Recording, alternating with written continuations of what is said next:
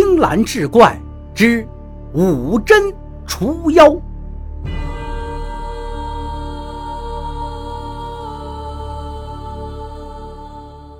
上回说到，秀清被母亲问起昨夜房中之事，茫然不知，只好先让郎中给他把脉再说。过了片刻，郎中把夫妇二人请到门外，道：“从脉象上来看。”小姐的身体并无大碍，只怕这不是什么疾病。依我看来，这个……说着，他欲言又止。席员外心中焦急道：“先生但说无妨啊。”郎中道：“依我看来，恐是撞邪了。”夫妻俩听罢，对望一眼，心中已有八分信了。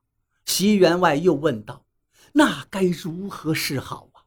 郎中道：“前街的李婆素有神力，不妨请她来看看。”夫妇二人一听，均觉得在理。那李婆婆的名声也曾听说过，据说能呼风唤雨、驱妖除魔。此时此际，也正当找她。待谢过郎中，将其送走，席员外便让严氏备上一份厚礼，去将前街的李婆请来。那李婆年不过五旬。脸上表情倒是庄严肃穆，一进席家便四处张望一番，待各处转毕，方道：“老身看你这府上妖气冲天，恐将大祸临头啊！若不做法驱妖，则秀清小命不保啊！”席家夫妇听罢，大惊失色，急忙请他施法，并允诺事成之后定有重谢。那李婆戴上法冠，手持铜镜，便开始在院中跳神驱妖，口中絮絮叨叨，也不知念些什么。席员外与严氏悄悄在秀清房前窥视，却见女儿正倚在床边发呆，对外面的声音似乎一无所闻。李婆足足折腾了一个多时辰，才停下来说：“妖怪已经被自己赶走了。”席家夫妇闻听此言，大喜，口中连连称谢。不已，当即给了他十贯钱作为谢意。送别李婆回来，二人都松了一口气，认为驱了邪，女儿便安然无恙。不想到了这日晚上，秀清依旧是梦话连连，和前几日的情形并无二致。不仅如此，还不能将她唤醒。否则，轻则被他破口大骂威胁一番，重则当场便飞瓦走石，将老两口打得头破血流。二人无可奈何，只好躲在自己房中听之任之。自此以后，每日晚上秀清都不能安睡，而白日却精神萎靡，不思饮食。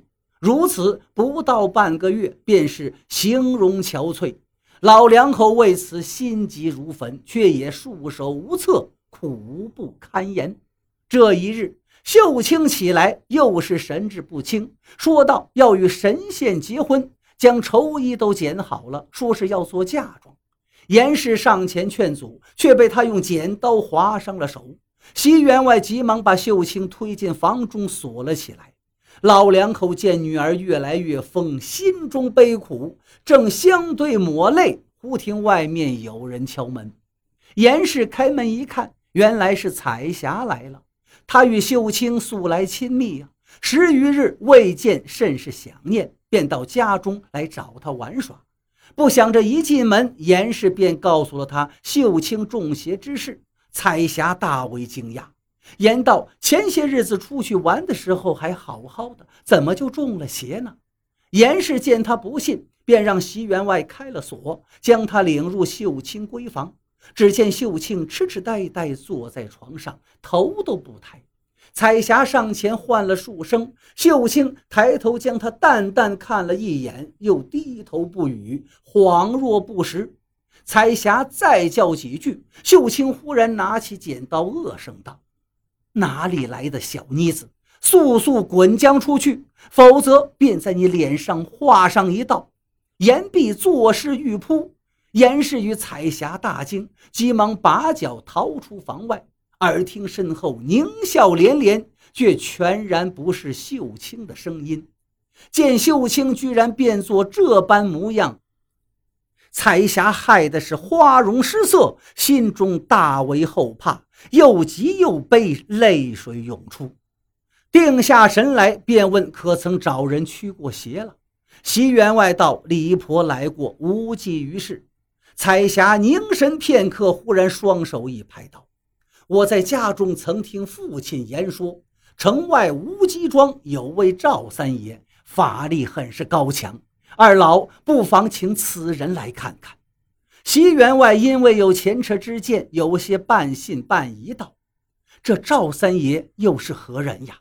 彩霞道：“赵三爷是当地大户。”祖辈世居此地，据说自宋朝起，他家的祖上不知从何处学来了驱邪之术，伏妖除魔，甚是灵验。赵家自称此术是得自神仙真传，所以历代相传至今。这附近十里八乡的村人，若是遇见异邪之事，只要找到赵家人出手，定能驱邪避祸，逢凶化吉。如今这赵家当家的名叫赵同庆，因在家里排行第三，人称赵三爷。若是能请他老人家出手，定当能妙手回春，手到妖出。席员外与严氏一听此言，心中大喜，有如落水之人抓住了一棵救命稻草，当即便问彩霞去赵家庄的路径，又将秀清锁在房中，托付彩霞照看。然后吩咐严氏备上一份厚礼，两人一起去向无极庄。出城五里便是无极庄了。席员外在村民指引下来到了一处院落前，两扇朱漆大门在阳光下甚是耀目。席员外沿门口台阶而上，抓起门环敲打数下，不多时门便打开了。从里面走出一位年约四十六七的精壮汉子。这汉子身着青袍，头戴圆帽，个头虽不算高，但却身材健硕，脸上不怒自威。席员外躬身施礼道：“敢问赵三爷在家吗？”这汉子双手抱起，还个礼道：“不敢当，在下便是赵同庆，不知您有何事？”席员外见此人即是赵三爷，当下也不多言，挥手先让严氏赶紧上前将所带银两和礼物奉上，这才笑言：“我夫妇二人略备薄礼，不成敬意，还请赵三爷笑纳。”赵同庆心知这定是有求于他，便急道：“您客气了，在下万不敢当啊。”席员外坚持不可，赵同庆推辞不过，便暂且先将礼物收下，让他们进屋再谈。